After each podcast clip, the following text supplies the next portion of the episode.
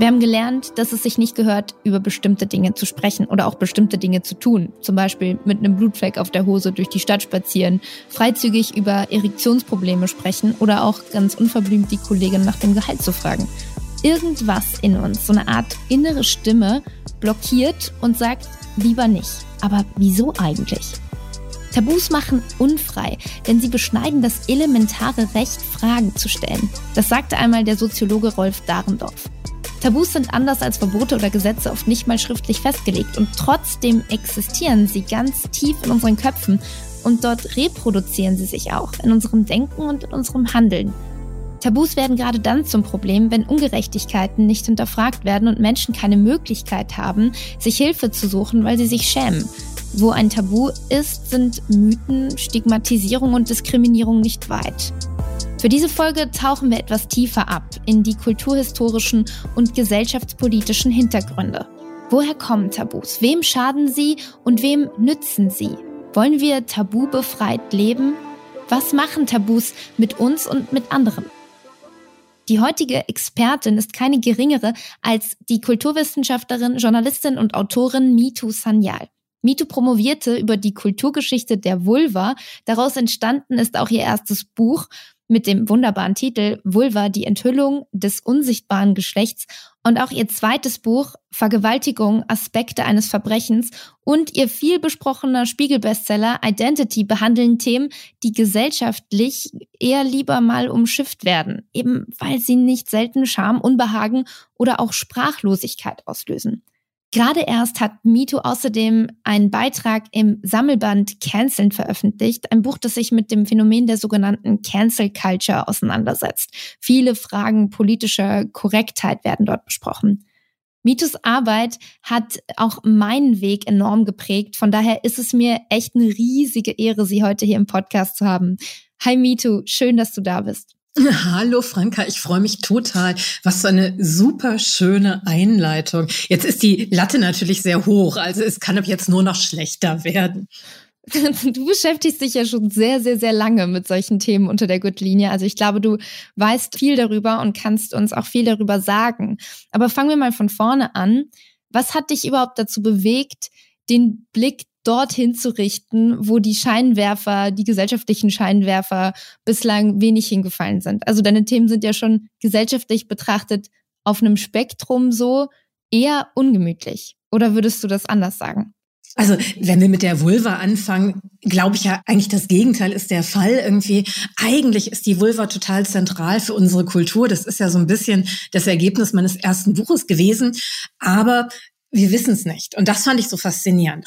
Über die Hälfte der Menschen hat eine Vulva und trotzdem hatte ich damals, als ich angefangen hatte, über das Thema nachzudenken, keine Ahnung, wie meine eigene Vulva aussah. Also ich kann mich noch dran erinnern, dass ich mich irgendwann bei meinen Eltern vor den Spiegel gesetzt hatte und dachte so, hm, ich weiß aber gar nicht, ist sie jetzt schön, ist sie nicht schön, weil ich habe gar keine Vulven zum Vergleich.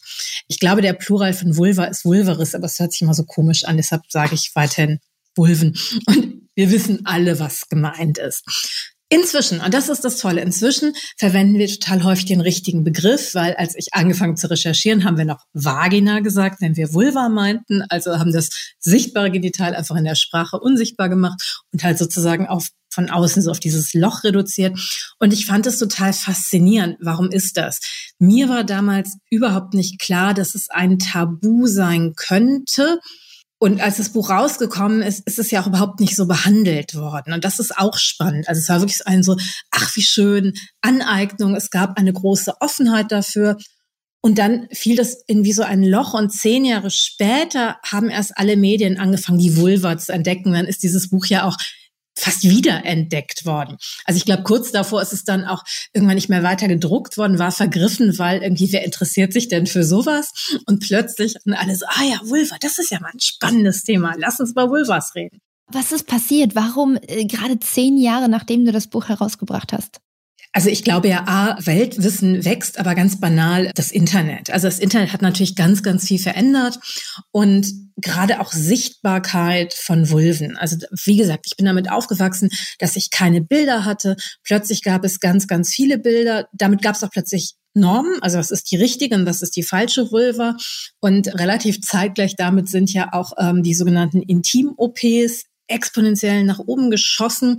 Also es hat halt immer alles Vor- und Nachteile, also die Sonnen- und die Schattenseiten. Das heißt, es hat ja eben auch so schön gesagt mit den Tabus, also dass sie halt eine Schutzfunktion haben und gleichzeitig machen sie es uns unmöglich, Dinge selbstbewusst oder selbstständig gestalten zu können.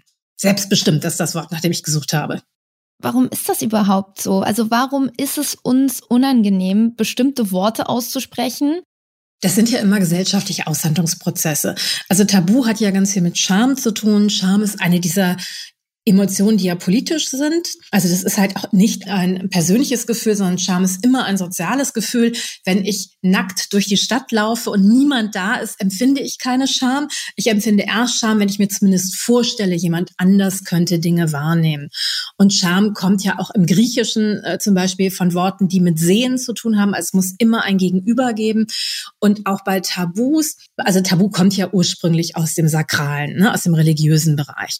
Und auch bei Tabu Tabus ist es ja so, das Gemeine daran ist, weil sie unsichtbar sind. Es ist eben nicht so, oh, das dürfen wir nicht, da müssen wir vorsichtig sein, sondern wir fangen schon vorher auf, darüber nachzudenken, bevor wir dahin kommen, dass wir merken, dass es ja tabuisiert ist. Und dadurch sind ja bestimmte Dinge wie so öffentlich und gleichzeitig versteckt. Also ne, ich hatte eine Vulva, wieso bin ich nicht darauf gekommen, sie mir anzuschauen? Das habe ich mir nicht persönlich überlegt, das haben sich ja nicht meine Eltern überlegt, sondern es waren so selbstverständliche gesellschaftliche Geflogenheiten. Oder warum reden wir so wenig mit unseren Freundinnen über unsere Vulvas? Also, ne, wenn ich keine Ahnung. Wenn ich Zahnschmerzen habe, frage ich meine Freundin irgendwie, ob sie einen guten Zahnarzt kennt oder eine gute Zahnärztin. Wenn ich eine Hefepilzinfektion habe, google ich.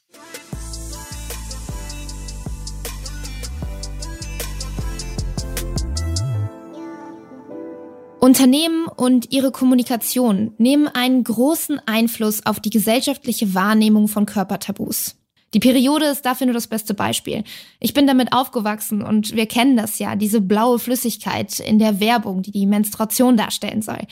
Die Idee, dass die Periode in ihrer echten, nämlich roten Farbe und Form nicht zeigbar ist und möglichst versteckt werden muss, geheim gehalten werden muss, wird damit reproduziert. Aber selbst Konzernen, die das anders machen wollen, werden oft Steine in den Weg gelegt. Das hat mir Essity-Expertin Tanja Grubner berichtet.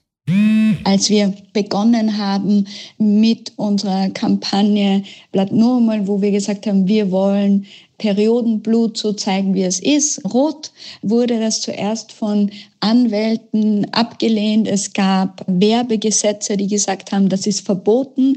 Mittlerweile haben wir es geschafft, diese Gesetze in, in mehreren Ländern der Welt, in Italien, in Australien, in Argentinien, in, in England zu ändern. Das heißt, das ist mittlerweile erlaubt, Dennoch kommt es immer wieder vor, dass unsere Kampagnen zensuriert werden. Also wenn man eine Produktdemo mit Rot zeigt oder selbst Bilder von Frauen, die einen Blutfleck auf der Jogginghose haben. Auch das wird immer wieder von Facebook oder YouTube auf den Kanälen einfach zensuriert und runtergenommen, weil das eben ein großes Tabuthema ist, das man nicht zeigen möchte. Wie auch Tanja sagt, ist es ja schon ziemlich komisch, dass Blut in jedem Actionfilm ab 12 und in so ziemlich jedem Sonntagabend Tatort gezeigt werden darf, außer es handelt sich um Periodenblut. Dann gilt die Sache plötzlich nicht mehr als zumutbar. Dabei steht ja gerade die Menstruation nicht für eine Verletzung oder gar ein Verbrechen, sondern für Gesundheit und Fertilität. Das Problem an der Sache ist, dass die Tabus, die in unseren Köpfen sitzen, sich weiterbilden, zu einer Lücke im gesellschaftlichen Bewusstsein werden und damit auch zu einer Lücke in Politik, Wirtschaft und Wissenschaften. Das ist ein Teufelskreis. Eines der großen Phänomene ist, dass Frauen, gerade wenn es um Frauengesundheit geht, oft nicht ernst genommen werden und dass sie abgetan werden, weil das sind doch nur Periodenschmerzen. Das führt aber auch dazu, dass Krankheiten wie Endometriose, die eine von zehn Frauen weltweit betrifft, circa sieben Jahre brauchen, um, um diagnostiziert zu werden. Und Frauen haben extreme Schmerzen. Es kann zum Teil so schmerzhaft sein wie ein Herzinfarkt. Auch unter Ärztinnen fehlt es teilweise am Bewusstsein und Wissen über Krankheiten wie Endometriose. Und das liegt auch daran, dass im Studium und in den Grundlehrbüchern nicht ausreichend darüber aufgeklärt wird. Tabus sind häufig das Produkt struktureller Tabuisierung, also dem strukturellen Unsichtbarmachen von Dingen in Bildern, Darstellungen, aber auch in der Sprache.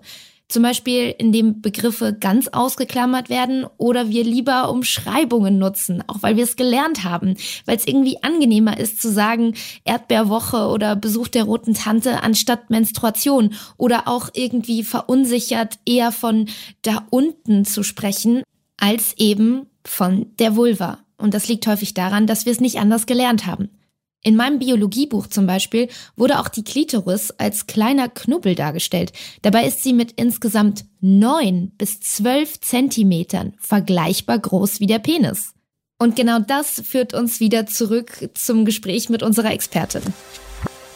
Du hast ja auch zusammen mit Gunda Windmüller eine Petition gestartet, 2018 war das, das Wort Schamlippen aus dem Duden zu streichen und mit dem Wort Vulvalippen zu ersetzen. Sprache schafft ja bekanntlich Bewusstsein, aber vielleicht kannst du noch mal sagen, warum ist da auch so eine institutionelle Veränderung von oben so wichtig, dass es im Duden verändert wird?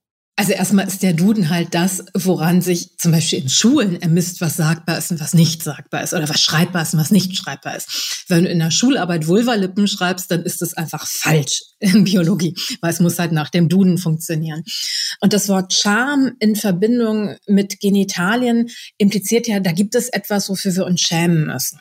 Und das war etwas, was Gunda und mir extrem wichtig war, zu sagen, so nein, es gibt da nichts, wofür wir uns schämen müssen. Wir haben uns für die Schamlippen entschieden. Also du musst halt eins nehmen, okay, und dann musst du halt nachweisen, dass es sehr, sehr häufig dass Vulvalippen zum Beispiel im Schreiben, im Gebrauch häufig vorkommt, damit der Duden irgendwann eventuelles verändern könnte. Und wir haben halt hin und her überlegt und es gibt ja ganz viele Schamworte für Genitalien, also Schamhaare, Schambein, Schamdreieck und so weiter und so weiter und so weiter. Aber Schamlippen waren diejenigen, wo wir dachten, das ist am häufigsten im Gebrauch auch, und dann kommen wir wieder zurück zu irgendwie Labioplastik. Also irgendwie, weil an denen einfach sehr, sehr viel rumgeschnitten wird. Und das halt auch durch Scham und leider inzwischen auch durch irgendwie vermeintliche Gesundheitsprobleme.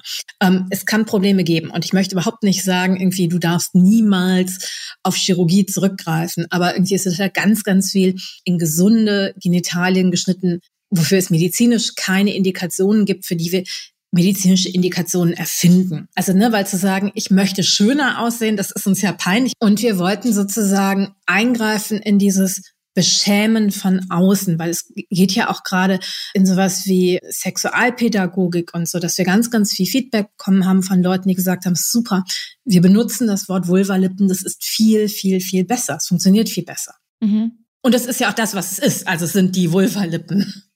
Jetzt hast du gesagt, der Begriff Scham, und ich finde das so spannend, wenn wir uns vor Augen führen, Scham kommt immer von außen.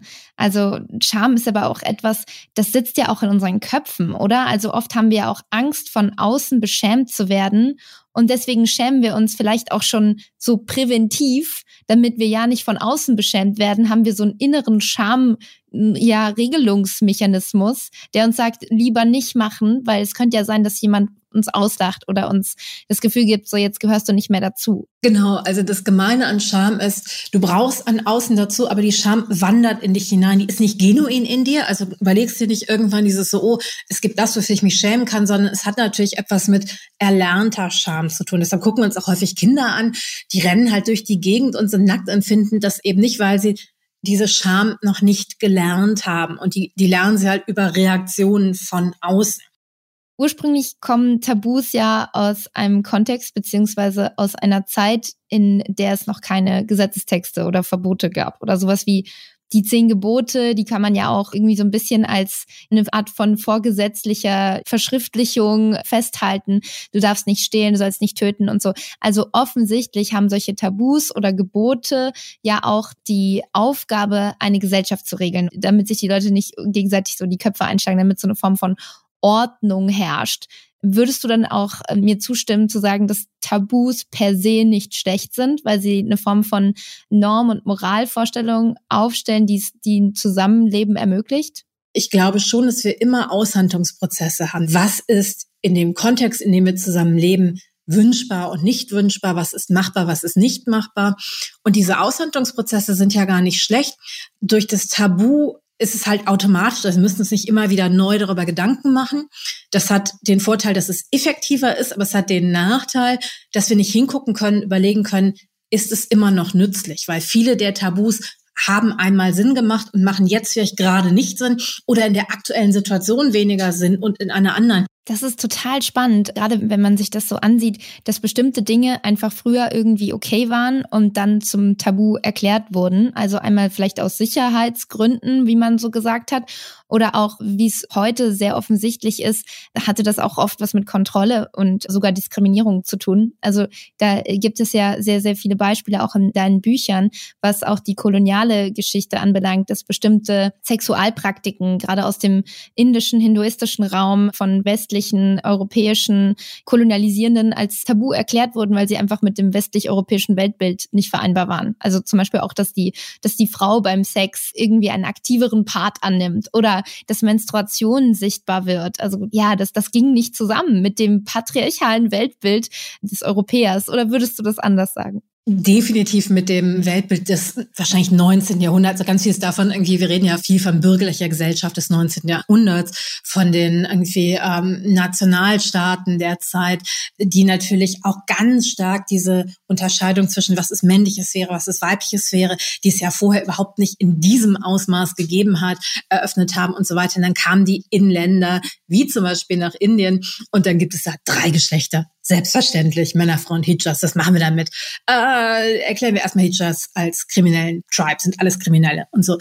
Aber, und das ist das Interessante daran, das hatten ja nicht nur mit sowas wie Hinduismus, sie hatten das ja auch mit dem Islam irgendwie, wo es halt auch häufig drei Geschlechter gab. Oder wo halt irgendwie ebenfalls wie im Hinduismus Homosexualität eine Spielart von vielen Sexualitäten war. Die ganzen Gesetze in den ehemaligen Kolonien, die halt Homosexualität verbieten, sind alles ehemalige Kolonialgesetze. Das ist halt das, das Zynische. Jetzt gehen wir dahin und sagen so, hey, wir haben die aufgeklärte Sexualität. Hey, wir haben Homosexualität entdeckt, wir haben die sexuelle Revolution erfunden. Und das ist halt relativ bitter, gleichzeitig und deshalb irgendwie ist halt auch dieser Gegensatz zwischen irgendwie ähm, die Kolonialgesellschaften versus den kolonialisierten Gesellschaften, weil das erste, was eine Kolonialgesellschaft ja macht, ist diese ganzen widerständigen Strömungen im eigenen Land zu kontrollieren. Also das heißt, die haben natürlich genau diese Aushandlungsprozesse vorher auch zu Hause geführt. Es ist eben nicht die Engländer sind halt genuin die, die autoritäreren Charaktere so, nee, nee, die haben halt erstmal auch ganz viel wirklich gegen ihre eigene sexuelle Diversität gekämpft.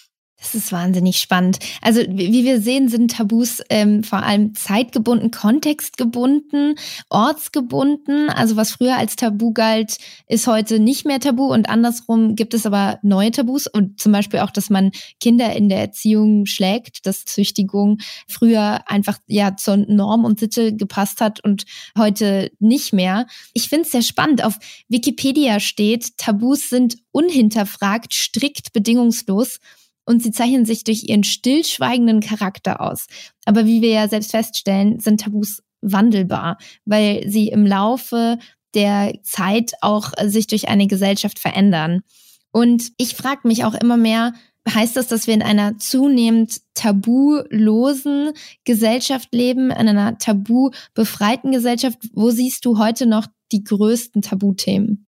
Das wäre immer wunderbar, ne? Also dieser Gedanke, wir, wir gehen von, also ne, so linear, von ganz viele Tabus, es wird immer freier oder sogar wie so eine Kurve in Mathe irgendwie. Es gab mal ganz wenige, dann gab es ganz viele und jetzt wird alles wieder besser. Leider ist es ja eben nicht so. Also wenn bestimmte Tabus weggehen, gibt es die Gegenbewegung, aber es gibt ja auch neue Tabus. Also das fand ich halt im Nachhinein das Tolle an der Corona-Krise.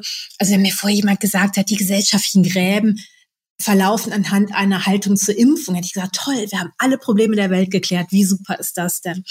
Und das ist während der Corona-Krise ja tatsächlich in jeweils, in welchem Kontext man sich gerade bewegt hat, tabuisierte Meinungen gab, weil wir irgendwann so viel Distanz dazu haben werden und auch emotionale Distanz dazu haben werden, wenn wir uns angucken können, was ist dabei passiert und wie sind wir auch selber aus persönlicher Angst, aus persönlicher Betroffenheit gegen anders denkende Menschen vorgegangen und an ganz vielen Punkten andere Meinungen halt immer aus ganz vielen komplexen Gründen sind. Also, ne, das auch meine Meinung aus komplexen Gründen sich zusammensetzen. Also ich habe schon das Gefühl, dass wo wir auf der einen Seite viele Tabus hinterfragen, neu verhandeln, irgendwie aber auch ganz viele neue Tabus hinzukommen und dass es halt wahrscheinlich irgendwann auch so eine Metadiskussion geben muss, aber dass wir halt gerade als Gesellschaft darüber reden, was ist sagbar, was ist nicht sagbar. Also stellt sich ganz klar raus, es gibt nicht nur dieses eine oder dieses andere und wir wollen nicht grenzenlos, tabulos leben, sondern ja, wie du sagst, Aushandlungsprozesse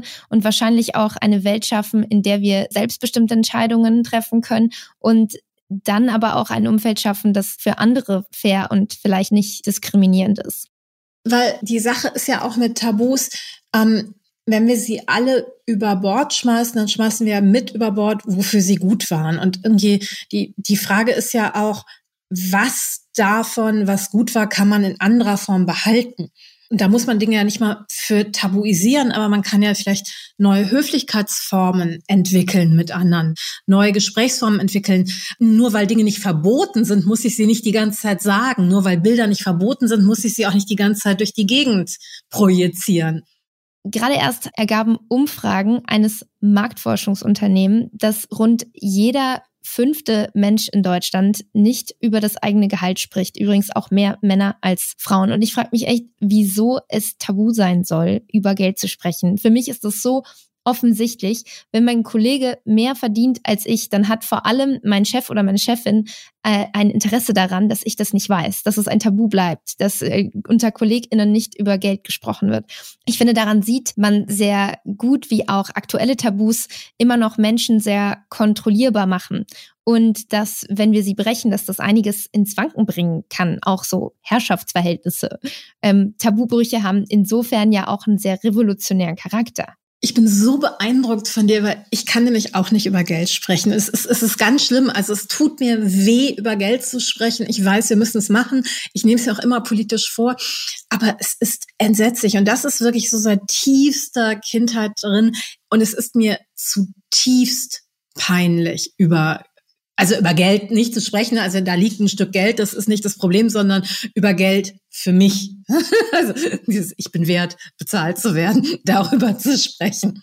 Finde ich spannend, weil du ja sehr losgelöst und befreit über alle möglichen Themen der Sexualität sprichst, also von Vulven über auch sexualisierte Gewalt und da ganz viel Aufklärungsarbeit leistest und dann, dass das Geld äh, so ein klassisches Tabuthema für dich ist, das finde ich bemerkenswert. Horror, Horror, Horror. Es hat sich ja verändert. Ich, ich komme ja aus einem Kontext, wo ich irgendwie ähm, mal sehr, sehr wenig verdient habe, wirklich sehr prekär gelebt habe. Inzwischen ist es wirklich anders und das ist mir auch knalle unangenehm ist, dass ich dass, dass ich nicht mehr schlecht verdiene. Und das ist, ist natürlich absurd. Es hat natürlich auch ganz viel damit zu tun, dass das Geld ja unfair ist. Dass Menschen unterschiedlich verdienen, ist nicht in Ordnung. Ich habe es nicht erfunden, aber wenn ich gerade auf irgendeiner Seite stehe, die davon profitiert, ist es mir natürlich unangenehm. Mhm. Ja, Tabus haben viel mit Ungerechtigkeit zu tun. Das fällt mir immer wieder auf. Ich frage mich, ist es unser Ziel, diese Peinlichkeit und auch die Scham zu überwinden, komplett? Ich glaube, es ist unser Ziel, die Welt zu einem gerechteren Ort zu machen, zu einem schöneren, zu einem lustvolleren Ort zu machen. Seit du mit deiner Arbeit begonnen hast oder sagen wir, seitdem dein erstes Buch erschienen ist, das war 2009, sind ja echt ein paar Jahre vergangen. Hast du das Gefühl, wir bewegen uns da in die richtige Richtung seitdem?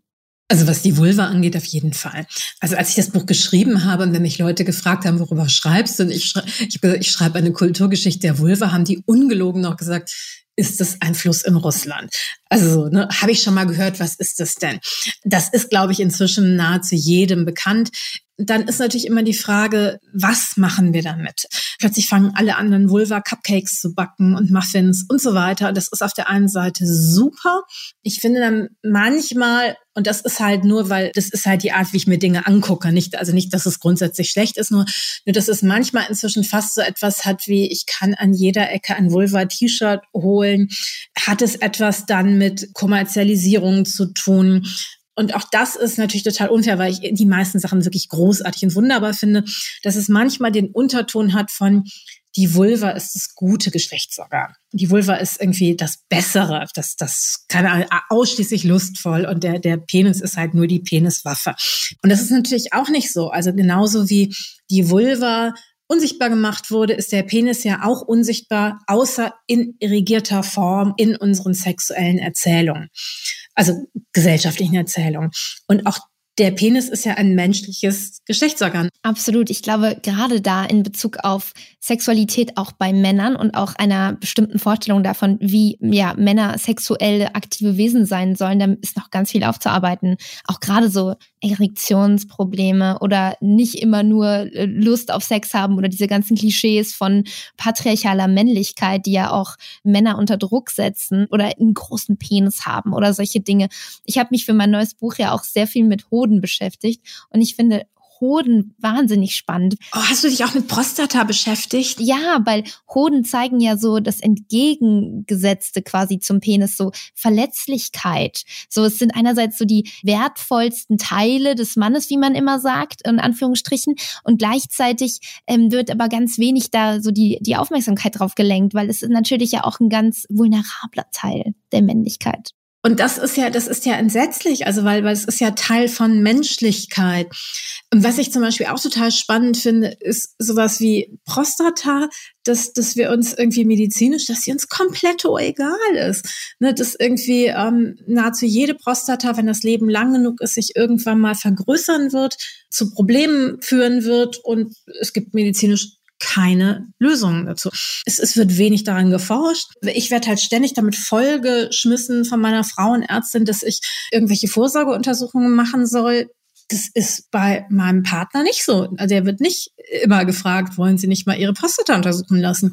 Und dann ist halt die Frage, wie, wie gut ist es? Also ne, auch diese Pathologisierung, müssen wir jetzt jede Vorsorgeuntersuchung, ist jede gut? Das, das ist ein anderes Thema.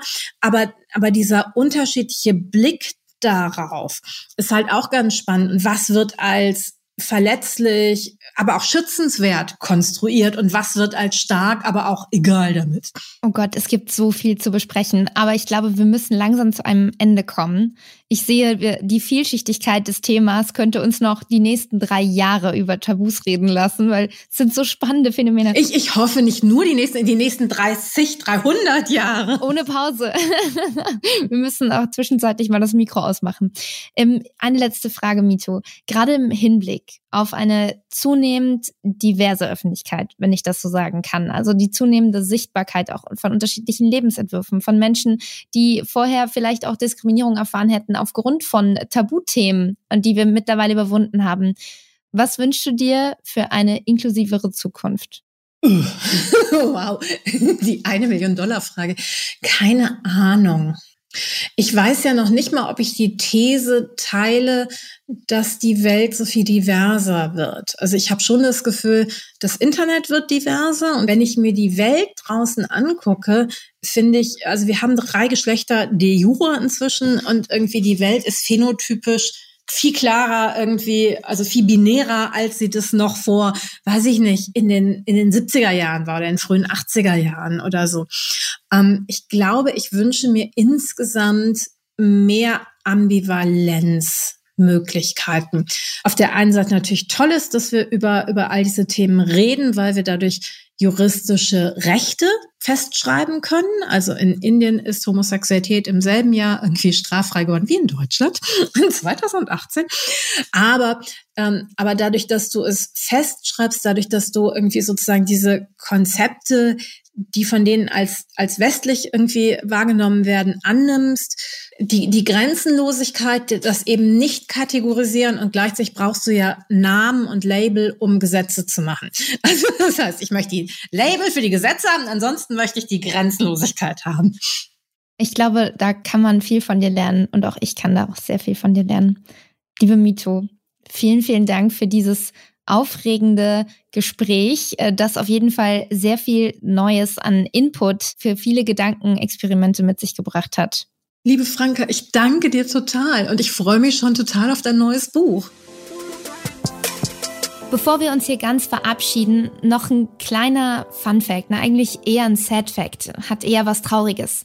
Die Menstruationstasse, also dieser kleine wiederverwendbare Behälter aus Silikon, den wir vielleicht in den letzten Jahren immer mehr kennengelernt haben als umweltfreundliche Alternative zum Tampon, wurde eigentlich schon im Jahr 1937 patentiert und ist damit fast schon genauso alt wie der Tampon.